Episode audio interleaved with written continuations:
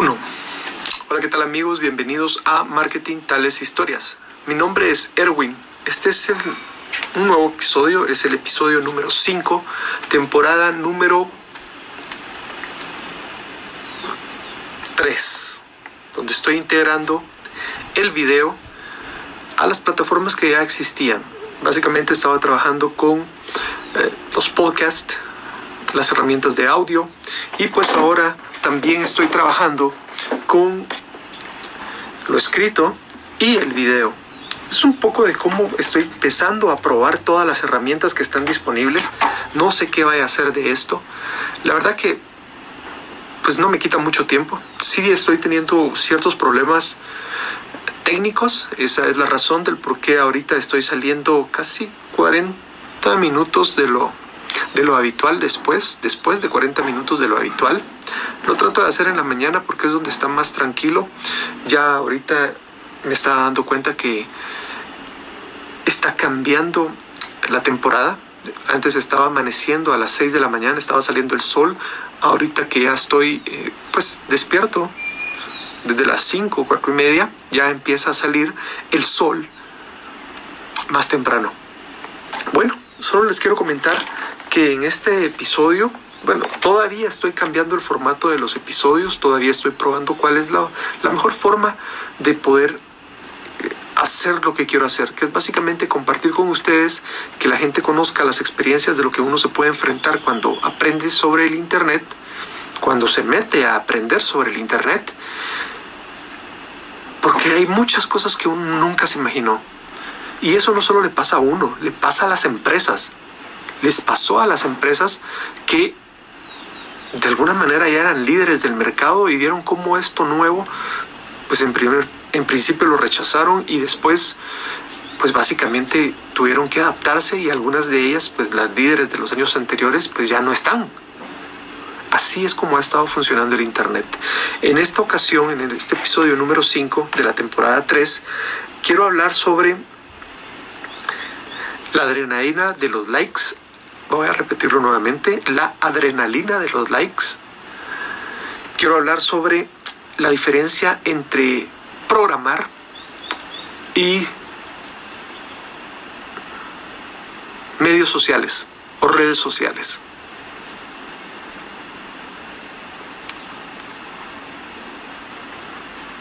Me quiero concentrar en dos temas. Me di cuenta que en el episodio pasado se me fue el tiempo y pues ya estaba hablando de, de tres temas y no me da tiempo. Vamos a ver cómo funciona esta situación.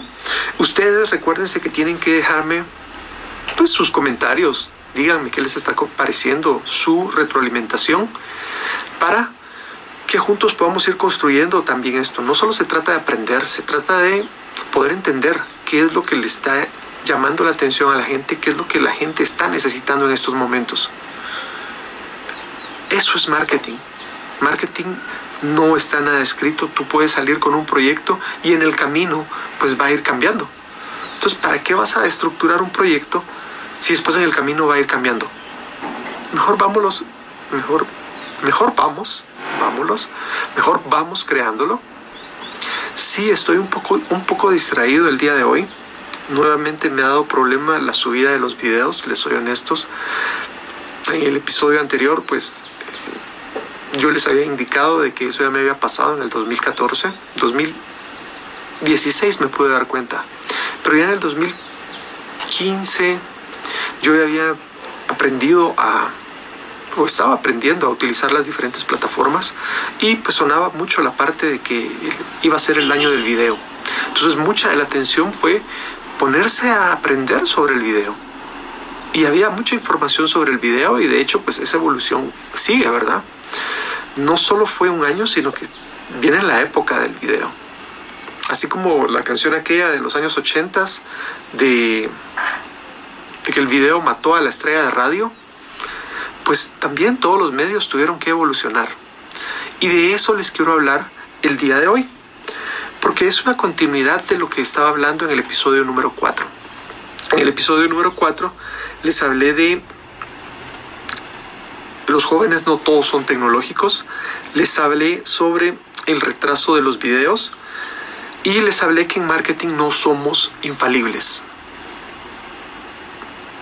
Entonces, retomando esos temas, voy a seguir porque yo les contaba que me metí a Twitter, una de las, que, de las herramientas que más me, me gustó, porque pues era más fácil. Ahí no tenías que estar esperando de que te siguieran de vuelta, no tenías que estar esperando hacer nada. Si querías podías escribir, si no querías no podías escribir. Y simplemente te ponías a leer del tema que a ti te interesara. De hecho, cuando tú abres tu cuenta en Twitter, aparte de, escoger tu nombre y tu usuario y tu teléfono y paso de doble verificación por seguridad, tienes la opción de hacerlo en privado o hacerla pública. Te aparecen unas categorías para que tú selecciones cuáles son las aficiones o cuál es tu interés. Así de entrada, fácil. Y él automáticamente empieza a enlazar toda esa información que ya tiene dentro de su base de datos. De esa cuenta, pues lo hice de esa forma. Yo lo que quería era información, yo lo que quería era volverme a conectar con lo que de alguna manera había seguido a través de la radio y la televisión en los años anteriores. Yo salí del mundo corporativo más o menos unos 10 años, un poco más de 10 años, y me dediqué a hacer otras cosas. Básicamente en mi familia hay una situación de emprendimientos, creación de empresas, y entonces, pues, eso era parte de lo que siempre había escuchado yo dentro de mi cabeza. Y en realidad, pues más o menos a los 35, 36 años, 37 años, pues ya resonaba la parte donde tengo que hacer algo propio para más adelante. Y mi idea era básicamente poder venir y crear algo, iba a darle no más de dos años, dejar eso organizado, salir de ahí y volver a entrar al corporativo. Pues por X o Y situaciones, las situaciones no pasaron de esa forma. Se cruzó una crisis mundial, la crisis mundial del 2009, eso que tampoco al igual que hoy estaba planificado. Y pasa algo bien curioso porque sucede que en mi país eh, los titulares de los principales medios noticiosos recogiendo la información de lo que estaba sucediendo, pues anunciaban, dicho por los analistas y los especialistas, que afortunadamente Guatemala no había sido afectada por la crisis mundial, que sus números eran sólidos y que pues nos habíamos salvado de ser afectados de igual manera que en otros países por la crisis mundial del 2009. No me lo estoy inventando. Vayan a buscar los titulares, vayan a buscar las personas que dijeron eso. Y efectivamente, eran personas serias, eran personas que trabajan de eso, muy profesionales, pero sí había cierta situación especial que no se estaba reportando. Al final de cuentas, sí, la microeconomía salió afectada y sí, hubo mucha gente que padeció y perdió muchas cosas en, esa, en ese año. ¿Qué sucedió entonces con los números que no reportaban esa situación que había sucedido en el 2009? Pues básicamente mi país había desarrollado una estrategia donde estaba apoyando a diferentes sectores que podían dar el crecimiento. El objetivo a nivel macroeconómico del país siempre ha sido, estoy hablando de Guatemala, siempre había sido y siempre ha sido, pues, eh, crecer más de lo que estamos creciendo. Normalmente estábamos creciendo de 2 a 3%. Y básicamente lo que entiendo que sucedió años previos al 2009 fue de que ya se había desarrollado una matriz de crecimiento y lo que entonces estaban apoyando era mucho tres sectores. Y esos tres sectores, pues como ya tenían contratos y ya era otro tipo de producto, no consumo masivo, no bienes precederos, no productos de primera necesidad, sino específicamente diseñado en sectores. Recuerdo que uno era la minería, recuerdo que otro era la producción de energía eléctrica o hidroeléctricas, y el otro no me recuerdo en estos momentos de qué, cuál era, pero eran básicamente tres sectores. No me parece que era la construcción de carreteras, algo por ahí, o la infraestructura, edificios, construcción. Entonces, le habían apostado a esa parte principalmente porque requería mucho, mucha inversión. Es mucha inversión y es, digamos que es una inversión muy técnica y muy focalizada. Y gracias a esas inversiones fue que se pudo ver reflejado en el PIB, el Producto Interno Bruto del país, que pues Guatemala en el 2009 no salió tan afectada. O sea, eso es real. Y nadie puede negar esa situación porque ahí están los números, es estadística y es matemática.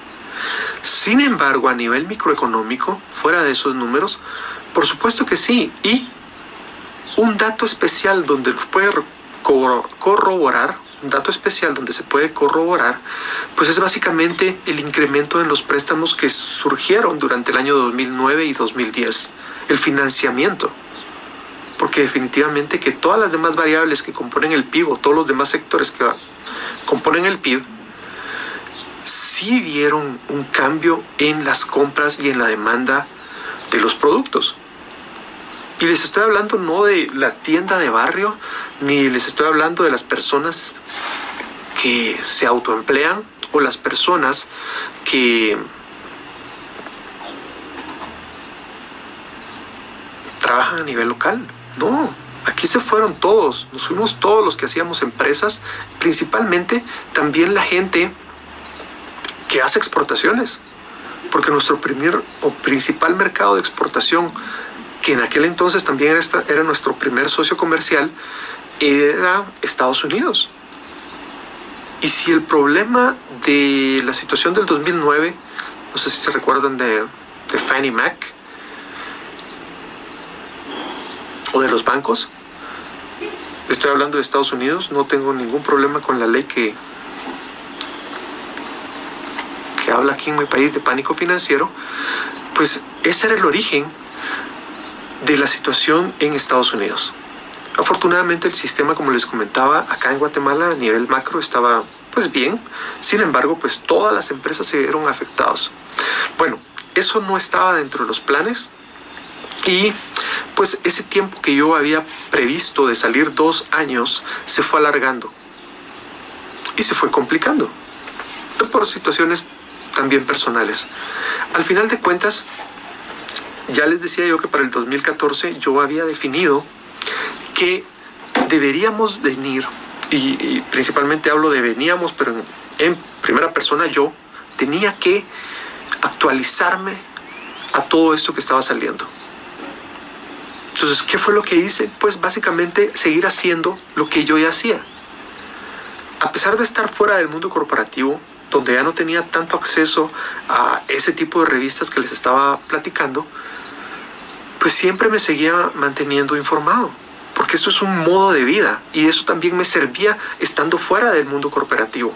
Eso hacía una diferencia también dentro de lo que estaba haciendo en el mundo del emprendimiento. Y les estoy hablando del 2000 antes del 2010, antes del 2009.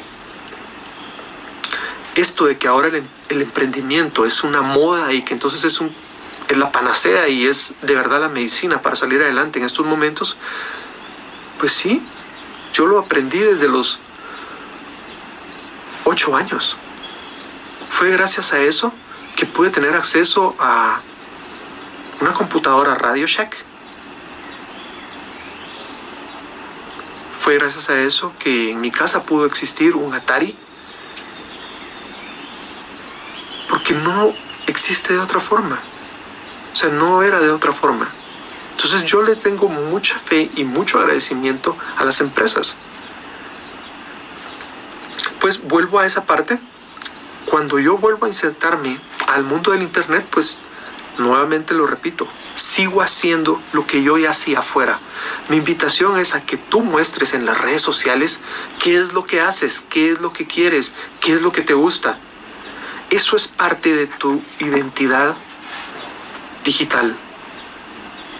Aparte, agrega la parte donde, en qué te quieres convertir, quién quieres ser, porque esa es la oportunidad de las redes sociales. Y no se trata de aparentar lo que no eres, se trata simplemente de soñar, se trata simplemente del poder de las redes sociales. Ese es uno de los verdaderos poderes del Internet, aparte de conectar a la gente. Y lo más curioso es que ahora no es la gente la que se está conectando, son las máquinas y la inteligencia artificial la que lo está haciendo por uno. Yo estoy lanzando estos videos y las máquinas están entendiendo o infiriendo, tratando de pensar qué es lo que yo estoy haciendo. Y lo están comparando con millones de videos a los que ellas o las plataformas tienen acceso. Ya no se trata de quien me esté viendo, me está juzgando o está criticándome o está pensando lo que yo estoy tratando de hacer. Estás hablándole a las máquinas, estás hablando y creando para la inteligencia artificial. Así es como se está perfilando el mundo para los próximos años. Tienes que tener conciencia de eso. Esa es la invitación para que empieces a utilizar las redes sociales de otra forma. De otra forma que te permitan no quedar agrupado dentro de ese grupo de gente o esa masa de gente que usa de la, de la misma forma las redes sociales. Porque existe otro grupo de gente donde se la pasan muy bien. Y se la pasan creando. Y se la pasan aprovechando oportunidades. ¿Por qué? Porque tienen la información. Y bien sabes tú que así como hay libros que dicen el arte de la guerra, o cómo se llama aquel libro de este señor Maquiavelo, El Príncipe, también hay un dicho muy popular y muy sencillo que trata de explicar todo esto. La información es poder. Y esta es la era de información. Y el que tenga esta información, pues puede tomar mejores decisiones. Básicamente para eso sirve. Y eso te sirve en tu casa, con tu familia, con tus hijos, con tu empresa, con tu país, con los países. Voy a seguir adelante. ¿Por qué escogí el tema de la diferencia entre programar y medios sociales o redes sociales? Les estoy hablando del 2014. Mucha gente pues pudo escuchar las noticias de lo que estaba sucediendo alrededor del mundo. La verdad, cuando yo las escuché, pues dije, ay, qué interesante, pero puchica pobres, ¿verdad? Donde a través de las redes sociales, mucho de lo que estaba sucediendo en el mundo era ser utilizado como un medio de comunicación de las personas para mostrar su rechazo a lo que estaba sucediendo o a los sistemas de gobierno que estaban sucediendo dentro de sus países. Eso fue un cambio bastante drástico. Yo recuerdo allá por el año 2011, 2010, empezar a escuchar esas noticias. pues siempre me llamó la atención. Pues yo estaba fuera de todo eso. Yo en esos momentos pues tenía un teléfono. No recuerdo si tenía un teléfono inteligente, pero lo que sí te puedo asegurar era que un teléfono inteligente que no servía para más que hacer llamadas porque eso era básicamente lo que yo hacía en el 2010, 2009, estando trabajando en otra cosa. Probablemente tal vez en algún otro episodio o en otra situación te puedo contar más sobre eso que estaba haciendo. Pues entonces siempre seguía las noticias, les daba importancia a las noticias por diferentes medios, los impresos, la radio y, y la televisión es curioso, mi mamá, una de las últimas cosas que, estuvimos haciendo un día antes de, de, morir, pues terminamos de ver el noticiero. Era un noticiero y lo terminamos más o menos como a las 10 menos 10 de la noche. O sea, es un sistema de vida, ¿me entiendes? No importa qué es lo que usted está haciendo, no importa qué, es lo que tú hagas, es un sistema de vida que te permite estar conectado a lo que está sucediendo. Hay que tomársela con un poco de tranquilidad, Hay mucha gente que sí dice que las noticias hay que mejor desconectarse para no saber qué es lo que está pasando porque solo son muy, muy tendenciosas. Y sí, efectivamente son tendenciosas, pues son negocio, forman parte de empresas, tienen sus objetivos propios, pero si tú aprendes a tener cuidado con esa situación, si tú tienes la conciencia de eso que está pasando, pues entonces va a ser más fácil digerirlas y vas a saber qué es lo que te va a afectar y qué es lo que no te va a afectar. Siempre a nosotros nos gusta usar una palabra, nuestra curación, o darle importancia a, lo que estás escuchando, pues es base primordial, ¿verdad? Si estás en la era de información, es bien fácil que tengas acceso a mucha información. Pero tú intuitivamente, tú naturalmente vas a escoger a qué información y a qué medios les vas a dar la mayor importancia o la credibilidad. Es como cuando te ponen un plato o un buffet de comida buffet donde uno paga X cantidad de dinero y está en una fila de comida y uno se puede servir lo que uno quiera, pues hay diferentes platos. Y así como hay unos platos de rellenos, no rellenitos de plátanos, sino unos platos de rellenos, eh, donde uno dice, ay, pagué tanto para venir a comer eso, eso lo como en mi casa.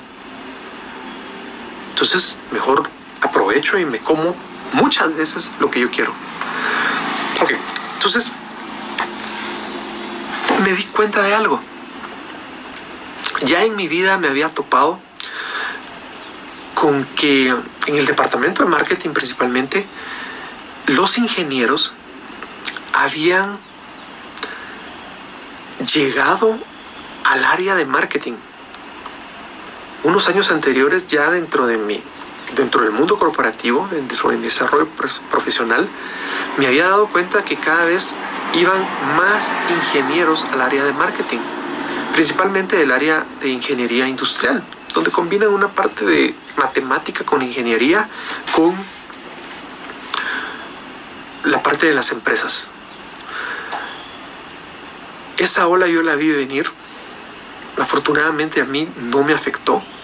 Sí supe de mucha gente del área de marketing, gente con la que yo platicaba, gente con la que yo pues, cambiaba información, ¿verdad? Porque esto se trata de relaciones, se trata de, de comunicación,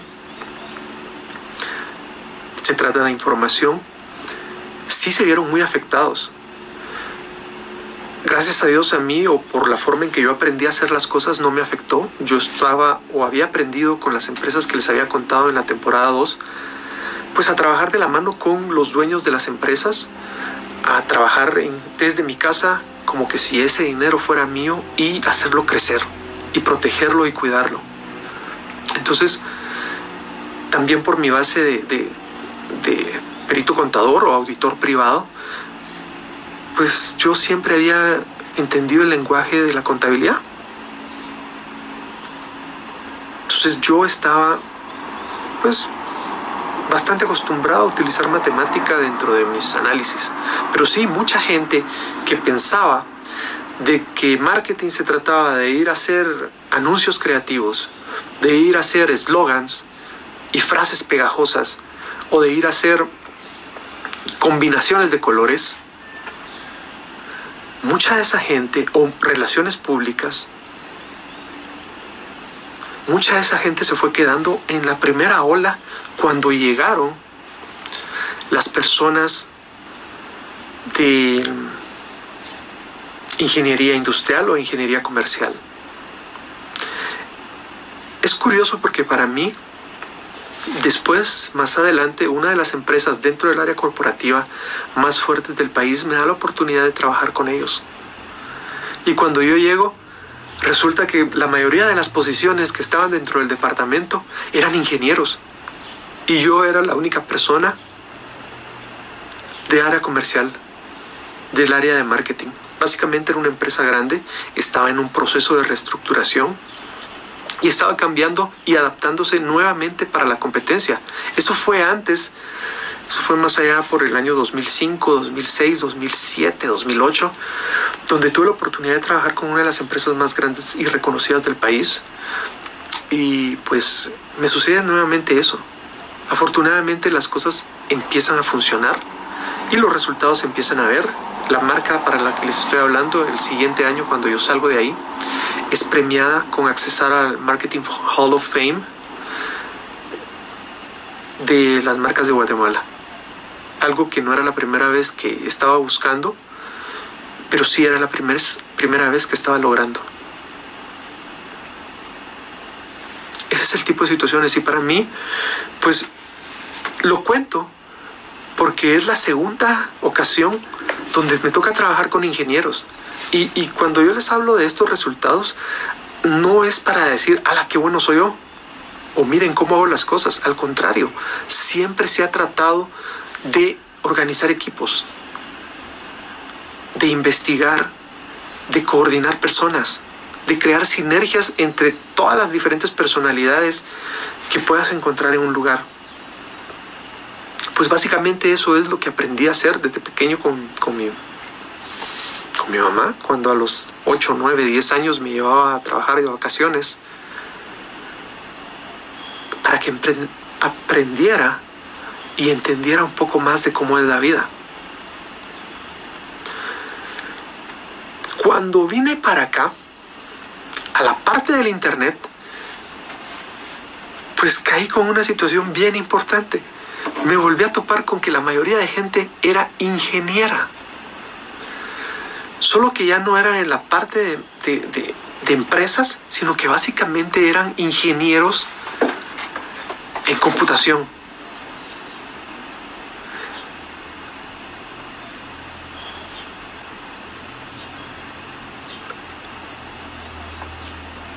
Era un mundo completamente diferente al que el día de hoy estamos viviendo y tú puedes vivir. Y te estoy hablando de hace tan solo 6, 7 años, 2014. 2013 yo me lo propuse como propósito de fin de año. 2014 yo empecé con un teléfono Samsung de gama baja a empezar a aprender un poco más de todo esto. Es mentira que necesitas los aparatos de última generación. No, empieza con lo que ya tienes. Si tienes el acceso a Internet, hazlo. Si te topas con un problema, investiga. En el mismo Internet vas a encontrar las posibles soluciones. Los mismos algoritmos, la misma inteligencia artificial, cuando mires que tú estás buscando información sobre cómo resolver problemas, ella te va a empezar a mostrar diferentes resultados y diferentes contenidos a solo estar viendo memes o a solo estar viendo episodios o situaciones de la vida cotidiana. Que por cierto están muy bien producidas. Ah, yo también me engancho a veces y me gusta ponerme a ver y bueno, para mí es investigación, es research, no es perder el tiempo, pero para ti ¿qué es? Entretenimiento. ¿Ok? Entonces no te quejes de lo que está sucediendo allá afuera. Ni tampoco te quejes de la situación económica. Aprovechemos esto para aprender. Quiero ver cómo voy de tiempo. Ya efectivamente se me terminó. Voy a seguir esta parte en el próximo episodio. Estamos resolviendo ciertos problemas técnicos. Espero que ya la próxima semana estemos mejor y podamos entendernos mejor. Déjame comentarios, mándame sugerencias. Esto es Marketing Tales Historias. Mi nombre es Erwin. Así me encuentras en las redes sociales Erwin F. Rosales. También si quieres comunicarte directamente, puedes ir a erwinfrosales.wordpress.com. Ahí hay un formulario de contacto. Lo llenas, me mandas la información y yo la recibo con mucho gusto vía correo electrónico. Eso es totalmente privado. Tú te quedas con tu correo electrónico y yo me quedo con tu información o con la información que tú quieres que toquemos dentro del correo electrónico o dentro del programa para que después se haga realidad en este programa. En realidad se está creando. Yo te invito a que lo hagas, que lo intentes. ¿Quieres empezar con un video en YouTube? Abre tu cuenta de YouTube, solo tienes que crear el canal dentro de tu cuenta de Gmail si ya la tienes. Y ahí cuando tú empiezas a grabar o cuando tú quieres ya subir un video, al final te va a salir la opción de si lo quieres hacer público o lo quieres hacer privado. Y es un botón que tú puedes cambiar. Entonces, si no lo quieres porque estás practicando, pues puedes poner privado y automáticamente, a pesar de ya tener un canal tuyo, la plataforma de YouTube no va a salir hacia el Internet. No, no va a ser público, ya está en el Internet. Pero la máquina, la plataforma, ya sabe lo que está sucediendo y ya automáticamente te posiciona en otro grupo de personas, personas que están empezando a crear sus propios videos. Excelente, muchas gracias. Esto es el episodio número 5 de Marketing Tales Historias, temporada número 3. Disponible en las principales plataformas de audio, Spotify, Apple Podcast, Google Podcast y si lo quieres leer también está en marketingtaleshistorias.wordpress.com. Muchas gracias.